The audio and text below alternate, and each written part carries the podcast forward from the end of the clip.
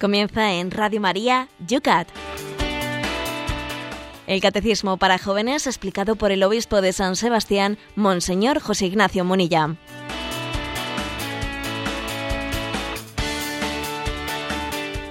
Buenos días, queridos amigos del Yucat.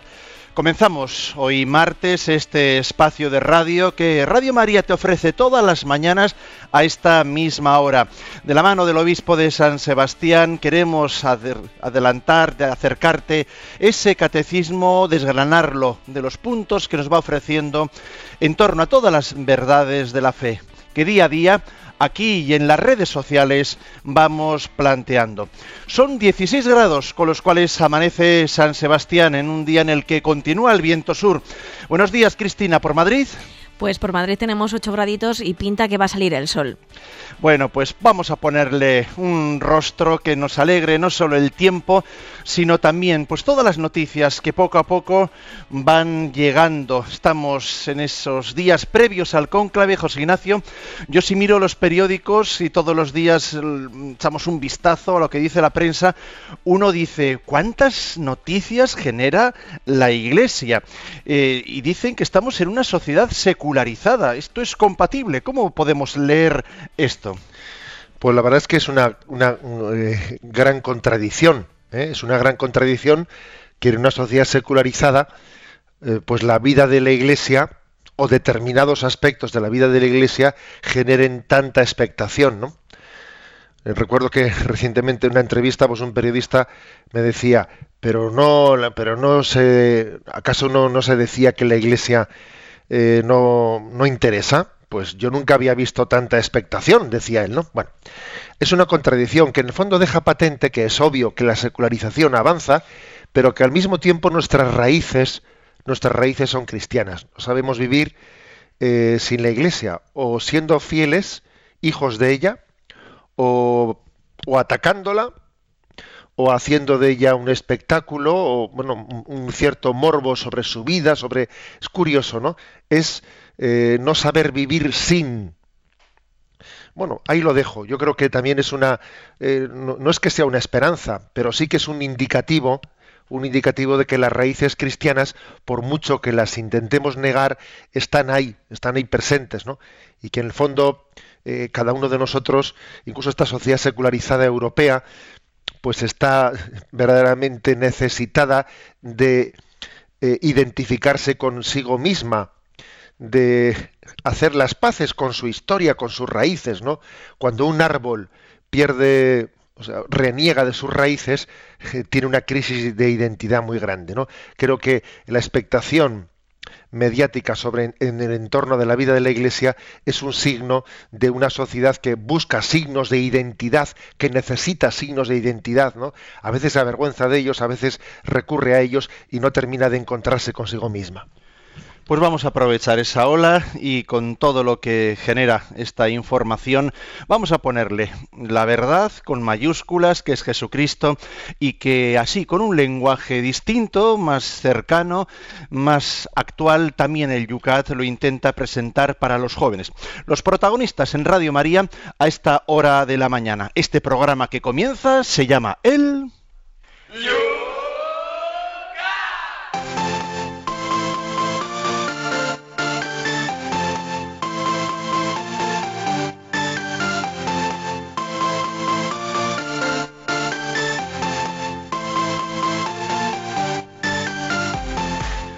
Y lo comenzamos todas las mañanas mirando a las preguntas que quedaban pendientes por las redes sociales. Empezamos con un correo electrónico que nos dice así, tengo una duda. He oído en un programa que cualquier bautizado soltero puede ser elegido papa. Entonces, ¿cómo puede ser si la persona no está en el cónclave para aceptar esa invitación y que aparezca allí la fumata blanca? Además, si están aislados, ¿Cómo se contacta con esa persona? Nos preguntan.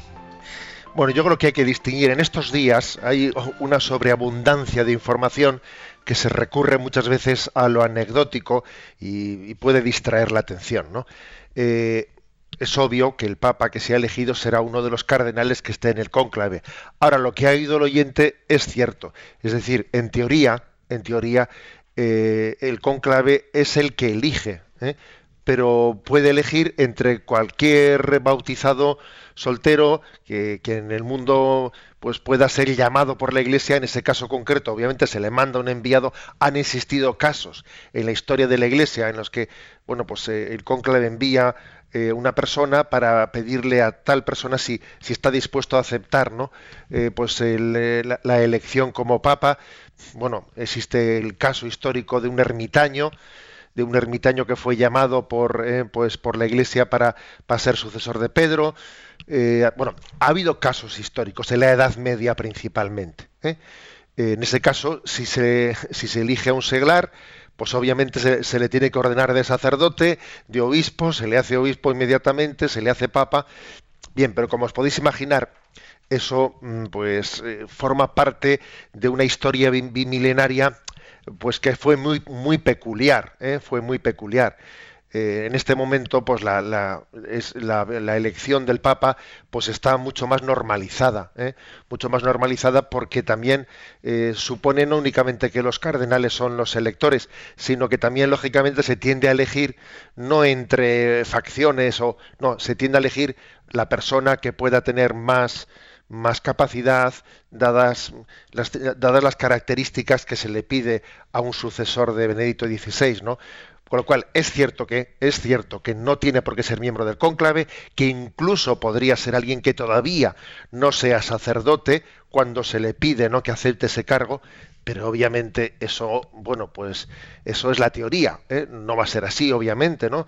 Será pues uno de los cardenales quien sea elegido.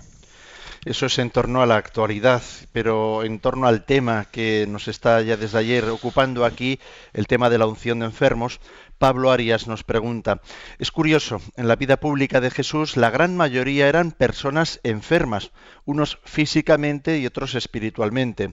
Solo aquellos que se daban por sanos y rectos recibieron palabras duras de Jesús. Sí, y es muy interesante esto. ¿eh? Parece que la condición para poder recibir la salvación de Jesucristo es considerarse enfermo, es tener conciencia de que somos necesitados de su gracia. ¿eh? El que se cree autosuficiente, el que no es, no es mendigo de la gracia, pues ese es el que no recibe la salvación. ¿eh? Como se dice popularmente, así en el lenguaje de los jóvenes, el que va de sobrado, ¿eh? El que va de sobrado. Bueno, pues la verdad es que esto yo creo que es una gran enseñanza. Además, por otra parte, es vivir en verdad. Basta ver nuestra vida y aquí el que no es cojo es manco y el que no es tuerto y el que no es sordo de un oído. O sea, es decir, todos tenemos, ¿eh? si no es física, es espiritualmente, eh, si no es psicológicamente, eh, todos tenemos ¿no? pues, grandes heridas y, y estamos todos necesitados de la misericordia. ¿no?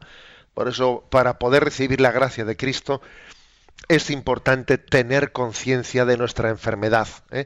Si quieres, puedes curarme. ¿eh? eso que decía ¿no? el ciego a Jesucristo, creo que eh, es, la clave de con qué actitud tenemos que acercarnos a Él. Se nos cuela una chavalilla en Facebook y nos dice, Lucía González, un saludo muy cariñoso para ella. Qué maravilloso sacramento, hablamos de la unción de enfermos.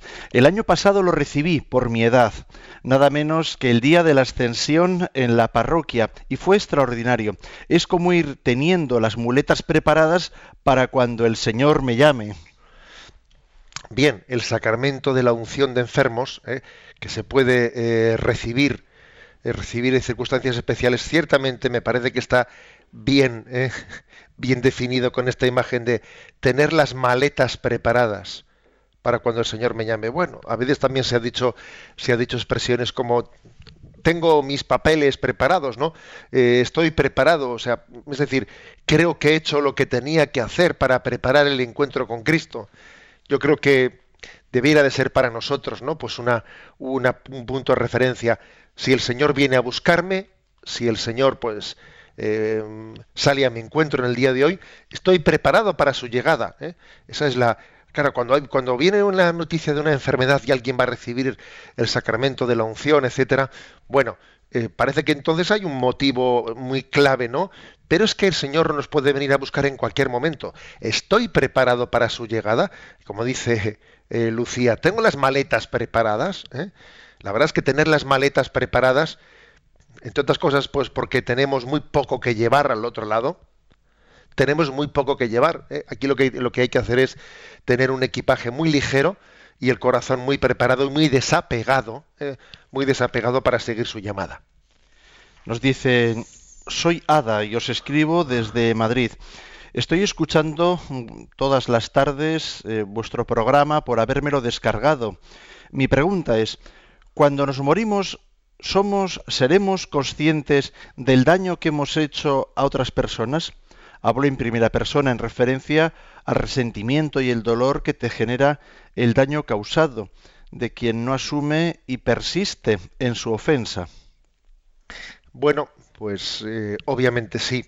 En el momento en el que nosotros comparecemos ante Dios en nuestra muerte, en Él vemos toda la verdad. La verdad que hemos conocido, la que nos hemos resistido a conocer, etcétera, ¿no? Recuerdo a este propósito de lo que dice Ada una un testimonio que le escuché a un preso, eh, a un preso que había sido que, había sido condenado por error a muerte en Filipinas y estaba en el corredor de la muerte y, y el juez, el juez que le había condenado a muerte, eh, se suicidó. Él escuchó, ¿no? él escuchó por la televisión la noticia del suicidio del juez que le había condenado a muerte equivocadamente, ¿no? Y al que él, eh, al que él, eh, pues bueno, había ido acumulando en su interior, en su corazón, pues un rencor hacia la persona que, que le había condenado a muerte equivocadamente. Y contó él el testimonio de que cuando escuchó esa noticia eh, fue corriendo a la capilla y se puso delante del Señor y, y entonces le dijo, ¿no? bueno, ahora, ahora sabes, hablándole a ese, a ese juez, ¿no? Ahora sabes, ahora que estás delante de Dios, sabes que soy inocente y sabes que, eh, que, te, equivocaste. y ahora que estás delante de Dios, yo te perdono.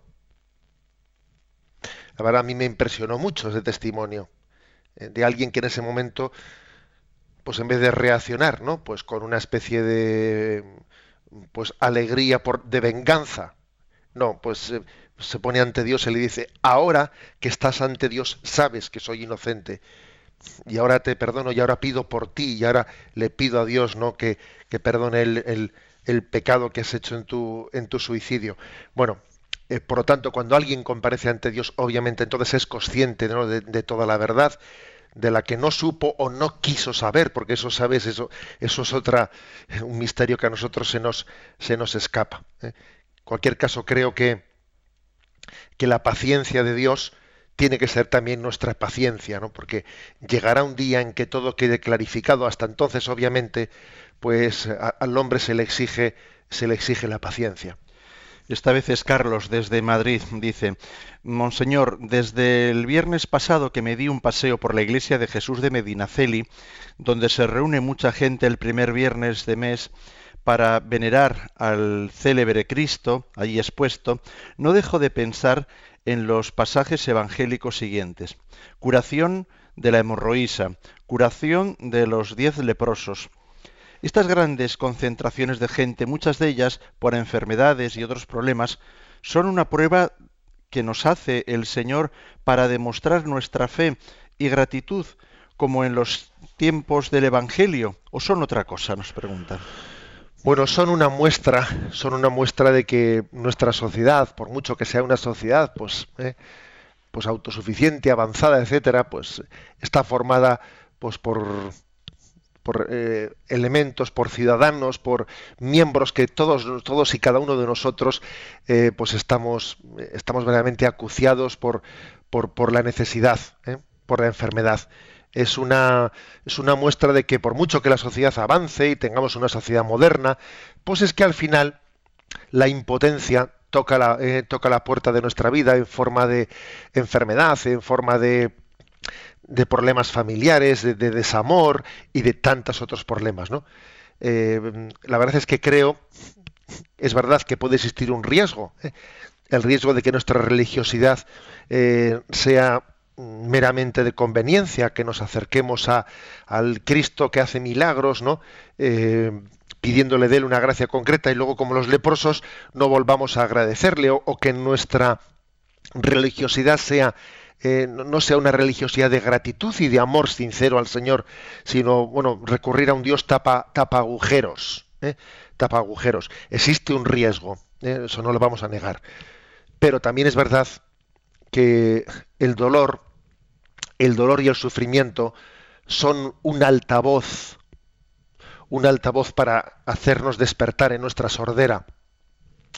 Por lo tanto, creo que es así. en, en el plan providente de Dios, Dios no ha querido, pero ha permitido el sufrimiento como un altavoz para romper nuestra sordera y a partir de ahí no pues poder llegar a que cada uno de nosotros se convierta en, una, en un mendigo sincero de la amistad con Dios. Existe el riesgo de recurrir a Dios, no como, eh, pues como una tapa agujeros, pero es obvio que también eh, el, sufrimiento y el dolor tienen una capacidad de abrir puertas, puertas cerradas en nuestra relación con Dios. Nos vamos ahora a Sevilla. Desde allí Inma nos plantea, la Iglesia nos enseña que si unimos nuestro sufrimiento a Cristo, se le confiere un valor salvífico. No sé si esto se basa en el texto de San Pablo que dice, completo en mi carne lo que falta a la pasión de Cristo. Si es así, ¿es que le falta algo a la pasión de nuestro Señor? Nunca he entendido este texto. ¿Lo puede explicar? Gracias completo en mi carne lo que falta la pasión de Cristo. Eh, obviamente, si uno entiende ese texto, como eh, el sentido de, mm, digamos, objetivo, objetivo de decir, a ver, Jesús no sufrió suficientemente, la pasión de Cristo fue incompleta y yo tengo que completarla. Luego el sufrimiento de nuestra vida, eh, pues es como un, añadido material al sufrimiento de Cristo. Obviamente estaríamos pues regando fuera el tiesto, como se dice, ¿no? popularmente. Completo en mi carne lo que falta la pasión de Cristo, quiere decirlo, la Iglesia ha interpretado ese texto en el sentido de que la pasión de Cristo, que Él nos ha salvado objetivamente en ella, debe de ser personalizada, debe de ser acogida por cada uno de nosotros abrazando la, nuestra cruz personal, cuando alguien, cuando cada uno de nosotros abraza su, su cruz personal, abraza las circunstancias de su vida, está aplicándose la, la, redención de Cristo. O la redención de Cristo la acogemos descubriendo su cruz en nuestra cruz. Es que si no descubrimos su cruz en nuestra cruz, eh, la pasión de Cristo, pues no termina de ser eh, Sí, es objetivamente salvífica, pero yo no estoy acogiendo su salvación. Porque de hecho en mis cruces concretas no estoy descubriendo la cruz salvífica de Cristo. ¿eh? Luego, completo en mi carne lo que falta la pasión de Cristo, hay que entenderlo como que la cruz de Cristo tiene que ser descubierta en cada una de nuestras cruces personales. ¿no? Es decir, abrazar la cruz de Cristo desde mis cruces personales. Y terminamos con una pregunta de Juan Manuel. Dice, hola, buenos días. Mi pregunta, según lo que he escuchado con respecto a la enfermedad y al sufrimiento, es que es un castigo de Dios debido al pecado original que cometió el hombre, ya que si no hubiera sido así, el hombre viviría en el, país, en el paraíso original. ¿Esto es así? Pues bueno, vamos a ver, me debo de haber explicado un poco mal. ¿eh? Es verdad que si no hubiese sido por el pecado original, el hombre viviría eh, pues en esa situación primera en que estaban Adán y Eva, en esa situación de, del paraíso terrenal en la que no habría sufrimiento, no habría muerte. Eso es verdad. Ahora, eh, la enfermedad y el sufrimiento son un castigo de Dios. No es así como le explica el catecismo de la Iglesia Católica. ¿eh?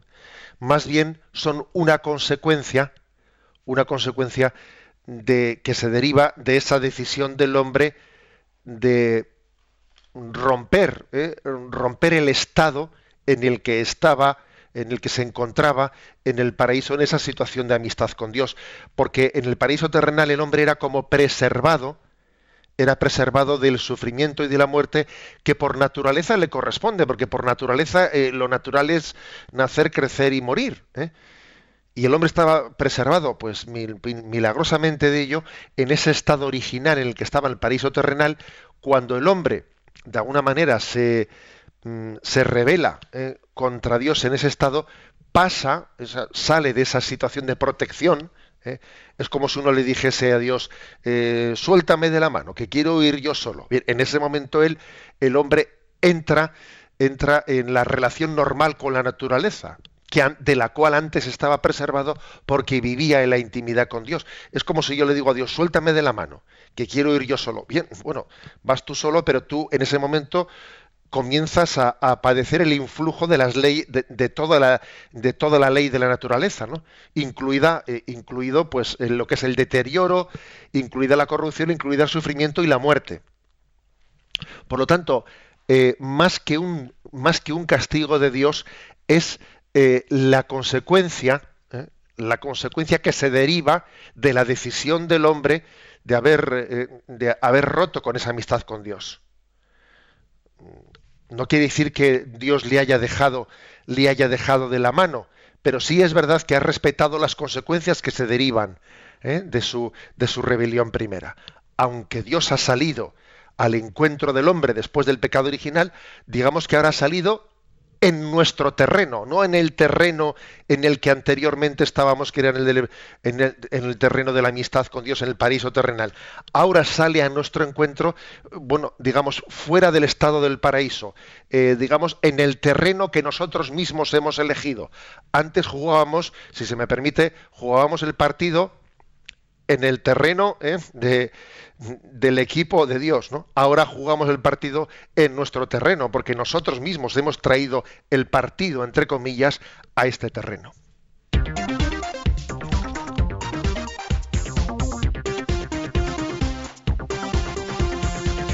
Son las 8 y 22 minutos, 7 y 22 minutos en las Islas Canarias. Sintoniza Radio María en el programa YouCat Vamos con los cuatro puntos que hoy queremos desgranar. El 244, continuando con este tema, nos pregunta, ¿cómo se administra la unción de los enfermos? El rito esencial en la administración del sacramento de la unción de enfermos en la Iglesia consiste en la unción en la frente y las manos con el óleo sagrado, acompañada por las oraciones correspondientes el rito de la administración del sacramento tiene fundamentalmente dos partes. ¿eh? Una es, aquí no lo menta el, yucat, pero una es la imposición de las manos ¿eh? en la cabeza de quien recibe la unción de enfermos, la imposición de las manos, que es eh, un signo de la transmisión de la fuerza del Espíritu. La imposición de las manos también se hace en otros sacramentos, pero bueno, pues por ejemplo en el sacramento del orden sacerdotal, la imposición de las manos es un signo de la transmisión del espíritu de esa potestad mm, sacerdotal, pero en este caso la imposición de las manos es más signo como es, un signo de la cercanía de Dios a los que sufren. Jesús estaba cerca de los enfermos, les acariciaba, les tocaba. Y por eso también en el, sacramento de la unción hay como un tocar, como un poner las manos encima de la cabeza, signo, eh, signo de esa cercanía de Jesucristo y de la transmisión del Espíritu, que es Espíritu Santo consolador, que nos consuela, nos fortalece en medio de las pruebas. Y a esto se añade eh, el, que dice aquí es rito esencial, y el rito esencial es que con el óleo de los, eh, de los enfermos, que es uno de los tres óleos, ¿eh?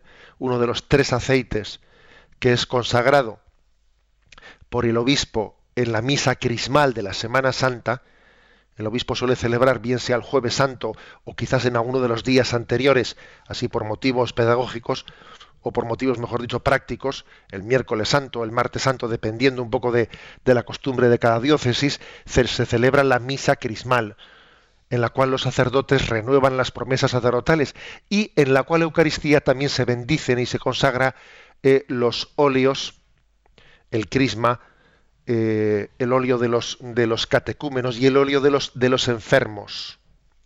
Bien, con ese óleo se unge en la frente y en las, y en las manos, en las dos palmas de las... Antes, en el rito anterior, eh, anterior a la reforma litúrgica del Concilio Vaticano II, también se ungía en los pies. ¿eh?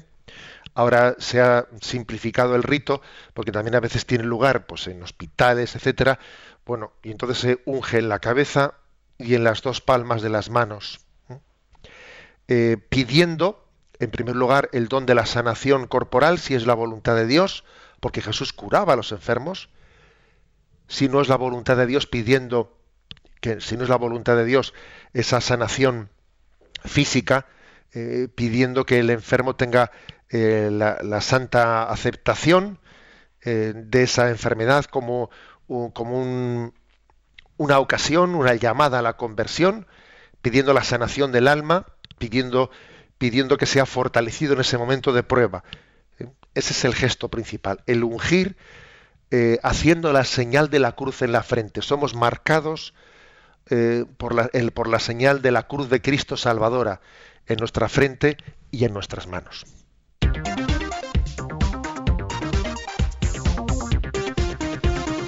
Un paso adelante, el 245 del Yucat.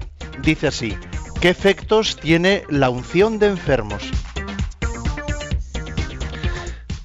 Y responde, la unción de los enfermos otorga consuelo, paz y ánimo, y une al enfermo en su situación precaria y en su sufrimiento de un modo más íntimo con Cristo. Porque el Señor pasó por nuestros miedos y llevó en su cuerpo nuestros dolores. En algunas personas la unción de enfermos logra la curación corporal, pero si Dios quiere llevarse consigo a alguien, la unción de los enfermos les otorga la fuerza para todas las luchas corporales y espirituales en su último viaje. En cualquier caso, la unción de los enfermos tiene el efecto de perdonar los pecados. Muchos enfermos tienen miedo ante este sacramento y lo retrasan hasta el último momento porque piensan que es una especie de condena de muerte. Pero en realidad es al revés. La unción de los enfermos es una especie de seguro de vida. Quien acompaña como cristiano a un enfermo debería quitarle todo falso miedo la mayoría de los que están seriamente en peligro presienten de forma intuitiva que en este momento no hay para ellos nada más importante que arrimarse rápida e incondicionalmente a aquel que superó la muerte y es la misma vida, Jesús el Salvador. Bueno, como veis, palabras muy pues prácticas, ¿eh? Las que el Yucat aquí nos refiere. Efectos del sacramento de la unción de enfermos. Efectos, dice, el consuelo, la paz, el ánimo. Y sobre todo, unir al enfermo a la pasión de Cristo. Esta es la clave, ¿no? O sea, se trata de asociar nuestra enfermedad a la pasión de Cristo. Sufrimos, pero lo peor no es sufrir, lo peor es sufrir sin sentido. Lo peor no es sufrir, sino que el sufrimiento no sirva para nada. Entonces lo que hace este sacramento es que mi, sufrimiento, mi enfermedad, se asocie a la pasión de Jesucristo.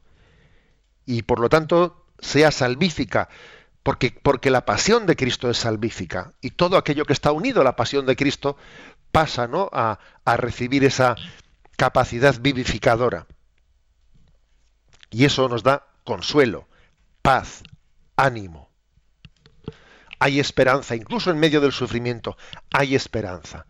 Asociarnos a la pasión de Cristo, ¿no? He aquí el elemento esencial de este sacramento. A veces el Señor puede dar la curación corporal. Yo recuerdo, vamos, a muchísimos, muchísimos casos que la gente suele decir, pero bueno, ha sido recibir el sacramento de la unción y empezar su mejoría. Pues sí, porque entre otras cosas es que es un sacramento que, en el que se pide la, ¿eh? la sanación corporal. Por lo tanto, muchos sacerdotes han tenido esta, eh, han escuchado esta expresión. Ha sido recibir el sacramento y comenzar a, sí señor, eh, es que es que explícitamente se pide la sanación corporal en, la, en las propias oraciones que se invocan. Ahora bien, se pide de una manera condicionada, condicionada que a, cuál es, a cuál sea la voluntad de Dios. Porque si no es, no forma parte del plan de Dios la curación corporal, pues se pide que tengamos fuerza para eh, la lucha corporal y espiritual, la última lucha, en el último de los viajes, porque es verdad que, existe una última lucha, el parto de salir de este mundo para la vida eterna, pues puede ser un parto más doloroso o menos doloroso. También existe un parto doloroso.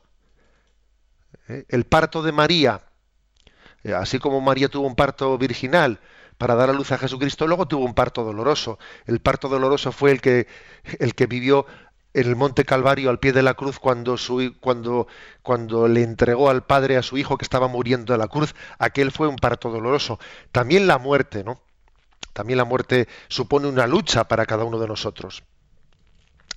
Aquí dice una cosa el Yucat, y es que existe pues, pues un, respeto humano diciendo es que si le digo yo al enfermo, si le digo que eh, si quiere recibir la unción de los enfermos, pues entonces eh, se va a dar cuenta de que está en el último momento, es como darle la puntilla al toro, es como casi firmar una especie de condena de muerte. Existe eh, pues una, un motivo bastante, dependiendo de los, de los ambientes, ¿no? bastante frecuente, por el que muchas personas se les dificulta la recepción de este sacramento por todos los respetos humanos que eso conlleva y se retrasa y se retrasa el sacramento. Incluso a veces yo he escuchado, ¿por qué no esperamos a que, a que se quede inconsciente? Y cuando se quede inconsciente se le da la adopción de enfermos ya sin darse cuenta. Y dice uno, pero hombre, pero por el amor de Dios, pero, pero ¿qué manera de pensar es esa? ¿Mm? O sea, el sacramento cuanto cuanto se reciba con mayor conciencia, mejor. Mejor. ¿eh? Hombre, si, si, una persona ya no tiene la capacidad de recibir el sacramento conscientemente, pues, pues siempre la Iglesia permite celebrarlo, incluso in articulo mortis, etcétera, ¿no? Pero lo, el ideal, lo mejor, es recibir el sacramento con la, con la mayor capacidad de, eh, de conciencia y de libertad para participar en él. Luego hay que vencer, ¿no? toda una serie de respetos humanos. Y por eso precisamente la Iglesia cambió aquel nombre de extrema unción al nombre de unción de enfermos, para que nos acostumbremos a recibir el, el, sacramento pidiendo realmente la sanación, porque es que una de las finalidades del sacramento es pedir la sanación. O que también la Iglesia hizo ese esfuerzo llamarle unción de los enfermos para que nosotros superemos pues un imaginario ¿no? en el que las, el, que el sacramento de la unción es como la puntilla ¿eh? la puntilla que se le da se le da a alguien antes de morir em, los que los que rodean al enfermo pueden ayudar o pueden dificultar y a veces eh, se equivocan cuando quieren protegerle al enfermo para que no piense que se va a morir, para que no se dé cuenta de la gravedad, no le decimos nada, no le decimos nada. Mala ayuda es esa. Mala ayuda es esa, el pretender siempre evitar, ¿no? Evitar afrontar, afrontar la realidad. Y, a veces el enfermo es bastante más consciente de las cosas de lo que él mismo, eh, con mucha frecuencia a mí me ha ocurrido como sacerdote, hablar, eh, hablar a solas en persona con él con el enfermo, primero has estado con la familia. La familia te dice, mire, que es que él no sabe nada, usted no, no le diga nada. Eh, bueno, luego hablas con el enfermo. Tú a la familia has dicho, estén tranquilos, que yo ya tendré delicadeza y cuidado. Luego hablas con el enfermo y el enfermo te dice, eh, mi familia se piensa que yo no me doy cuenta y no les digo nada para no violentarles, pero yo soy perfectamente consciente de que, dices tú, si, serán, si seremos cazurros, ¿eh? Que, exista esa incapacidad entre nosotros de decirnos, ¿no? De, hablar de corazón a corazón de lo que estamos viviendo. O sea que tenemos también ¿no? que ayudar a los enfermos en ese momento de vivirlo, vivirlo ante Dios vivirlo sin superando los respetos humanos. ¿no? A veces la enfermedad se convierte en un tabú, no tenemos capacidad de, de mirarla a los ojos, de mirar esa realidad del sufrimiento a los ojos con esperanza, con fe, con confianza. Este es un sacramento eh, que nos ayuda a asociarnos a la pasión de Cristo con confianza, con esperanza.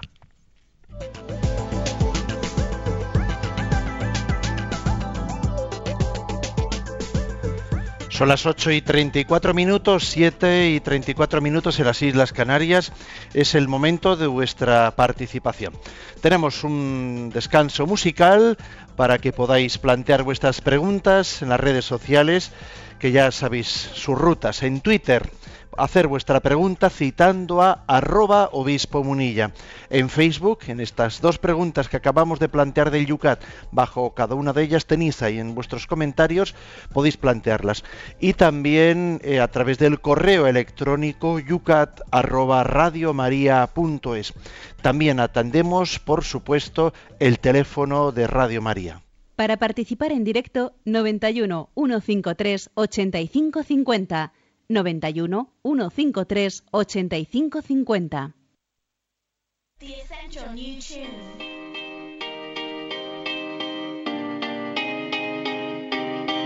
There was a time I used to look into my father's eyes. Happy I was a. Those days gone.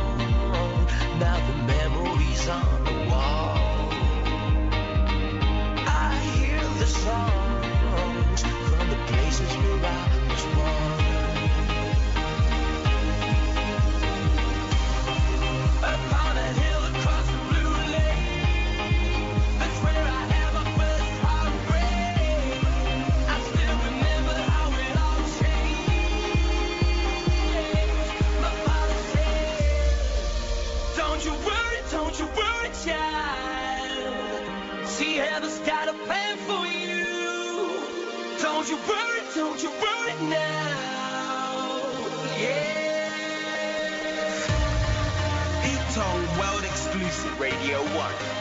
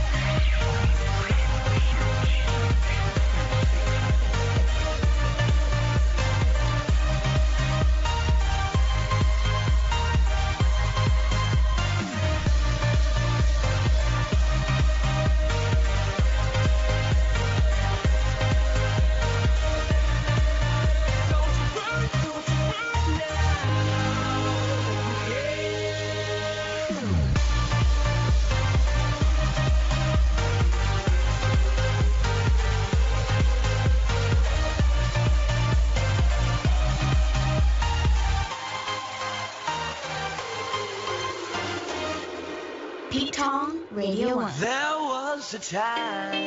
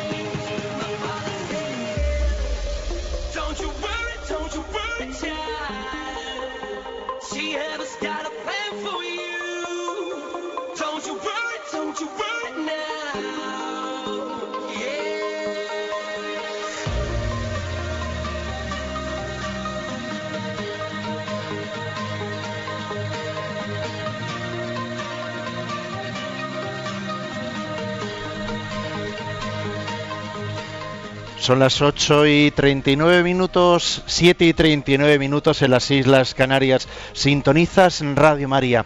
Estamos en el Yucat, el espacio dirigido especialmente a los jóvenes, donde el obispo de San Sebastián nos va atendiendo ahora mismo a través de las redes sociales las preguntas en torno a los temas que este catecismo para jóvenes va planteando.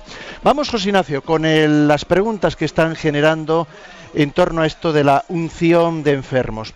Por ejemplo, nos dice José Martín, nos está aquí, dice óleo sagrado de aceite de oliva y perfumado con otros vegetales. Dice, ¿cuál es la fórmula? Vamos a ver, ahí yo creo que él se ha confundido con el, con el santo crisma de los tres óleos, ¿eh? de los tres óleos que en esa misa crismal de la Semana Santa, que es una de las liturgias más, más especiales que tiene la Iglesia. Por cierto, es una liturgia poco conocida, que muchas veces el, obispo suele celebrar con los sacerdotes alrededor y suele haber muy poca gente en la Iglesia, porque, bueno, pues porque popularmente no ha calado porque a veces también se suele celebrar por las mañanas, o el jueves por la mañana, o el miércoles santo por las mañanas, pero es una liturgia a la que merecería la pena que os enteraseis cuándo se celebra este año en la catedral, en mi catedral, la misa crismal. Voy a acercarme a verla, porque es, porque es muy peculiar para entendernos, ¿no? Y es muy desconocida. Bueno, pues allí se consagran tres óleos. El óleo de los catecúmenos, que a los bautizados se les va a ungir en el pecho, el óleo de los de, el óleo de los enfermos, con el que en la frente y en las manos se le va un giro a los enfermos, y el santo crisma, que es una mezcla de aceite, de aceite de oliva y perfume, que ese es el crisma, quizás con el que se está confundiendo el oyente, el crisma, una mezcla de aceite y perfume que se utiliza tanto para los que van a ser ordenados sacerdotes eh, como para los también para los bautizandos ¿no? bueno pues eh, esa mezcla de aceite y perfume es una evocación del texto de San Pablo a los Corintios dice vosotros sois para Dios el buen olor de Cristo entre los que se salvan. Es decir, un cristiano tiene que tener el buen olor de Cristo, que se le note en su vida, que huele a Cristo. ¿eh? Por eso se mezcla. Por cierto, esos tres, esos tres eh, óleos, el de los catecúmenos, el de los enfermos y el, y, el, y el, crisma mezcla aceite y perfume, se suelen guardar en unos pequeños recipientes que se llaman crismeras. ¿eh? Y esas crismeras pues, se suelen colocar pues, en alguna arqueta o en un pequeño como sagrario, en algún, en algún lugar digno, bien sea dentro de la iglesia o en la sacristía. ¿eh? porque aunque no sea un lugar en el que esté eh, como en la Eucaristía, no hay una presencia sustancial, sí existe ese signo de la presencia del Espíritu ¿no? en, ese, en esos aceites que han sido bendecidos o consagrados. Dos se bendicen ¿no? y se consagra el crisma. Eh, Josefina nos dice, ¿qué hacer si la familia que tiene a un enfermo eh, se le quiere dar la unción de enfermos y este, eh, pues como un energúmeno dice, dice que eso es una tontería, eh, que, que, no lo quiere, pensando incluso que él es católico, si lo rechaza. Hombre, pues obviamente eh, hay que respetar esa decisión, hay que el Señor se propone, no se impone. Por lo tanto, siempre eh, la proposición tiene que ser hecha en libertad. Los motivos de, por los que pueda producirse un rechazo, pues mire usted, pues puede ser desde la falta de fe eh, hasta determinadas concepciones equívocas de las que alguien parte, ¿no? Yo creo que hay que tener la paciencia propia de quien acompaña a un enfermo, de quien acompaña y si él eh, rechaza la generalmente voy a decir mi experiencia que generalmente más que el enfermo a veces suelen ser los que le rodean al enfermo los que suelen resistirse a la administración de este sacramento. En cualquier caso obviamente hay que tener paciencia y pedagogía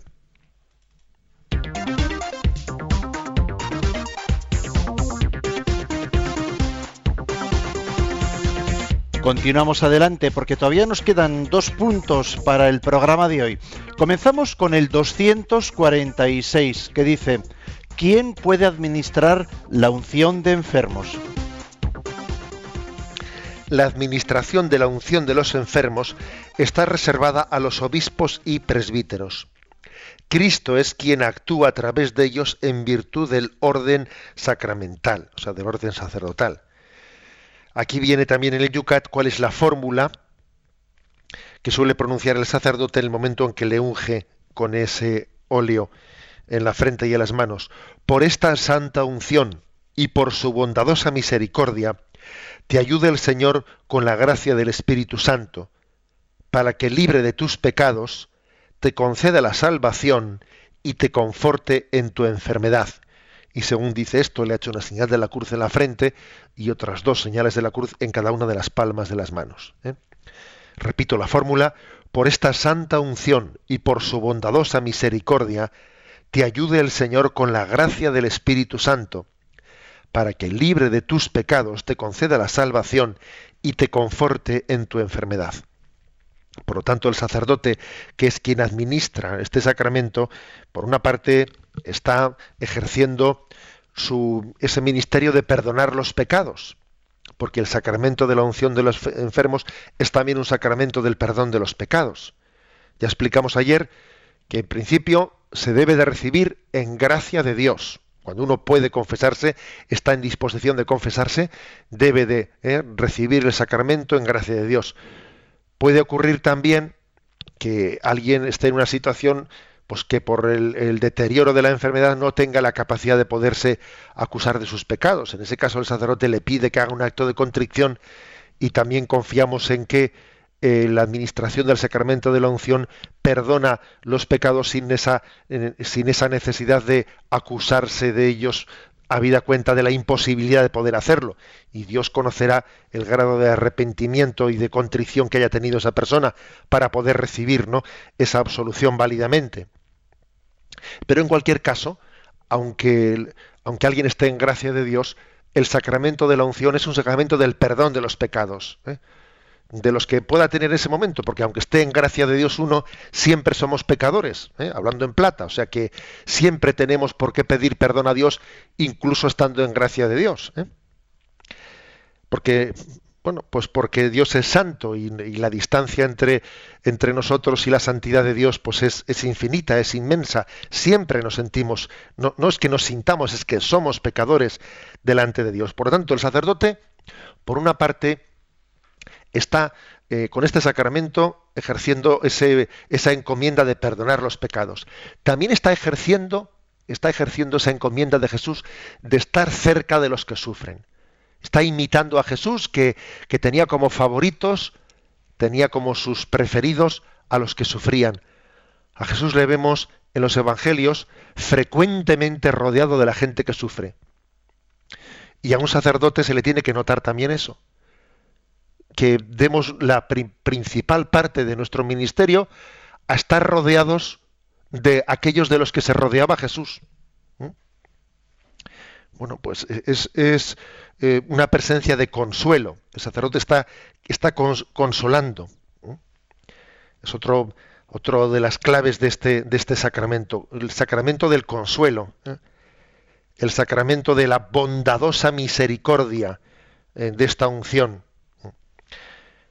Y, y en el fondo eh, es también como una llamada, como una llamada del sacerdote eh, a entender que esta situación que estás viviendo ahora no solo es desgracia, sino que también es gracia. Mira, eh, en principio toda enfermedad es desgracia. Ya, pero nosotros sabemos que todo resulta para bien en aquellos que aman y confían en Dios. Luego, el, el sacerdote, en ese momento, en ese sacramento que está administrando, está administrando un sacramento para que quien lo recibe se percate de que su desgracia es ocasión de gracia. Es ocasión de gracia. ¿Eh? Dios me, me, va a purificar, Dios me va a preparar, Dios me va a madurar a través de esta situación. Esta es la omnipotencia de Dios, que es capaz de sacar bienes de los males. Dios es tan grande, es tan omnipotente, que no solo creó el mundo de la nada, sino más todavía fue capaz de sacar el bien del mal, la salvación de la muerte, la resurrección de la crucifixión. Eso sí que es ser omnipotente. Es la mayor de la, eh, de la misericordia, la mayor manifestación de la, de la omnipotencia de Dios es hacer de la desgracia ocasión de gracia. Eh, he ahí también ¿no? Eh, el, el sentido, el quehacer del sacerdote en ese sacramento.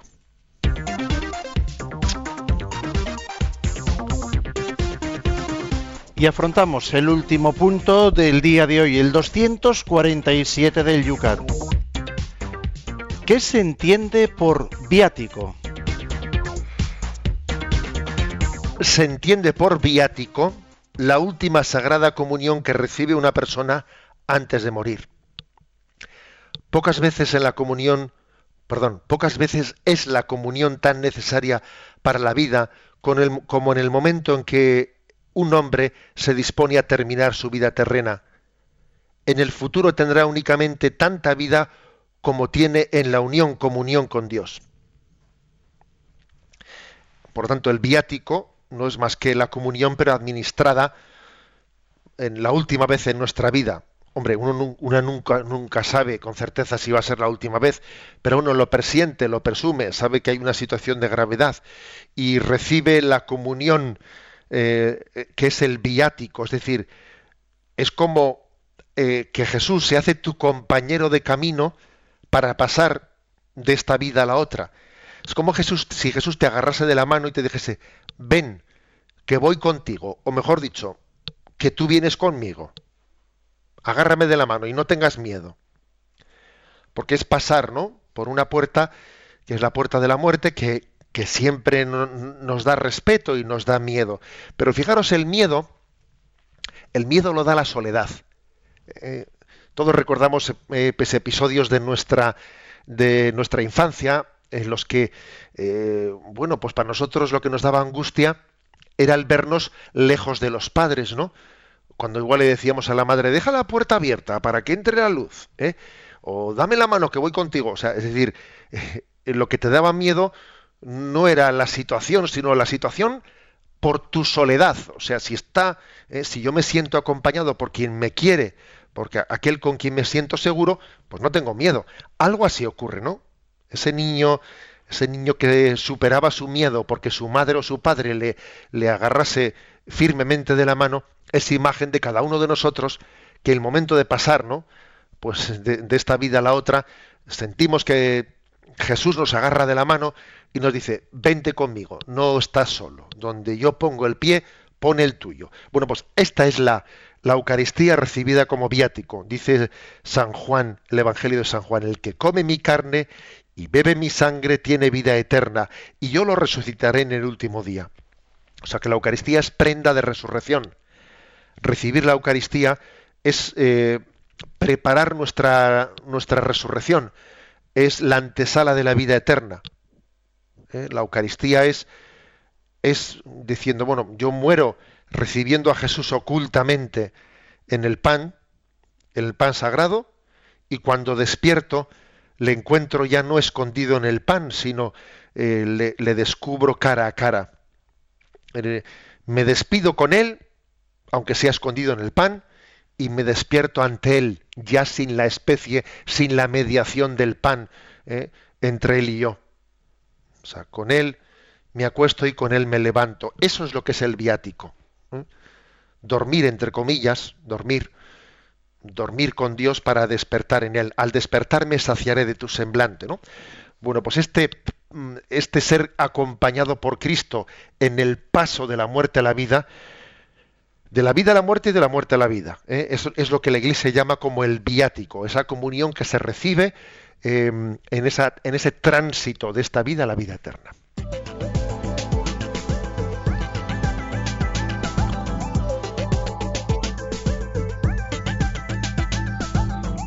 Vamos a aprovechar los últimos minutos del programa de hoy también para atender a nuestros oyentes a través de esas redes que ya conocéis. Eh, José Ignacio, antes de plantear alguna pregunta, un, par de testimonios que yo creo que son un broche muy bonito para el programa de hoy. Vamos a empezar primero con lo que dice en Facebook Marien Almudena. Dice, yo lo que sé es que cuando hemos celebrado en la familia este sacramento, el Espíritu nos ha unido a todos muy especialmente en torno a la persona que lo ha recibido. Es precioso digamos, testimonio de quien lo ha vivido así en su familia. Y también en el teléfono teníamos ahora el testimonio de una enferma que quiere también aportar su granito de arena a este programa. Adelante, Cristina.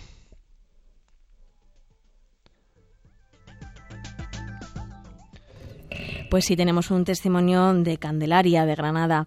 Ella nos contaba que pues que estuvo en el hospital con 35 pulsaciones pensando bueno pues que ya eran sus últimos momentos y ella misma reaccionó a llamar a un sacerdote le pidió que le diera la unción le pidió la confesión le dio la Eucaristía y hoy por hoy ella cuenta que bueno pues que siente que ese momento fue el que la sacó adelante y anima a todas las personas que tienen miedo a recibir la unción porque piensan que si la reciben van a morir pues pues que, lo hagan, que, que la reciban, que la pidan, porque para ella fue pues un impulso hacia arriba, claro. Y también, José Ignacio, una pregunta. Este caso eh, es desde Murcia, nos dice, eh, no entiendo lo que dijo hoy eh, sobre el sufrimiento, que es como un altavoz. Sé que hay que aceptar la cruz, ya nos lo dice la Biblia, y yo lo ofrezco por las almas del purgatorio, por la conversión de los que no creen. Lo que ocurre es que mi gran sufrimiento día tras día, hora tras hora, no lo entiendo por qué no disminuye. Me ayudan muchos profesionales, pero perdone que le diga eso, si no tiene la vida llena como usted, puede ser difícil comprenderlo. Cuando nadie te espera, cuando estás sola, no entiendes e incluso pecas pensando que habrás nacido y, y no sientes nada. ¿Qué le podemos decir a esta oyente de Murcia? Vamos a ver, eh, ¿qué significa esa expresión que he utilizado, que no es mía, por otra parte, ¿no? Eh, el sufrimiento es como un altavoz. Eso es una frase de Lewis, eh, pues un, un, un, autor, un converso al catolicismo inglés, que tuvo también el sufrimiento de, de la muerte de su esposa al poco tiempo de haberse casado con ella y para él fue un, un sufrimiento tremendo, ¿no? Su, su viudedad el que su persona, la persona que más quería, pues en este mundo pues marchase de una manera dramática. Y entonces es cuando él reflexionó sobre el sufrimiento y entendió que el sufrimiento era como un altavoz. ¿A qué se refiere un altavoz? Pues que es que podemos vivir aletargados en esta vida. Es que eh, somos somos también a veces tan apegados al día a día, al comer, eh, trabajar, vivir, ganar dinero, etcétera, que podemos vivir de una manera intrascendente, sin preguntarnos por las preguntas últimas.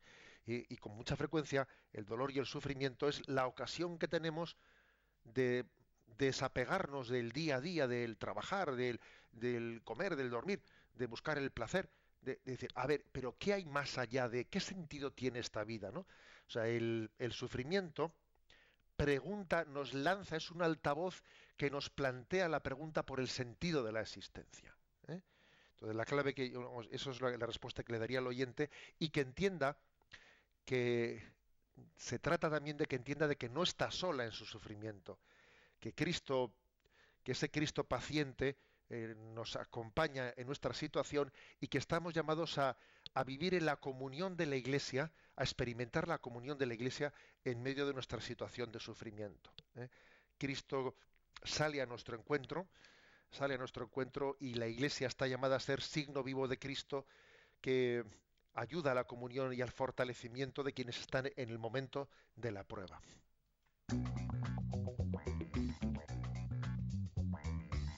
No tenemos tiempo para más, pero tenemos que plantear los puntos que mañana en el Yucat vamos a explicar, empezando por el 248. Vamos a ver, los puntos de mañana son 248. Cambiamos de sacramento. ¿Cómo se llaman los sacramentos al servicio de la comunidad? 249. ¿Qué sucede en el sacramento del orden? 250. ¿Qué, ¿Cómo entiende la Iglesia el sacramento del orden? 251. ¿Cuántos grados tiene el sacramento del orden sacerdotal? Y terminamos recibiendo la bendición de Dios para comenzar este nuevo día. La bendición de Dios Todopoderoso, Padre, Hijo y Espíritu Santo, descienda sobre vosotros. Alabado sea Jesucristo.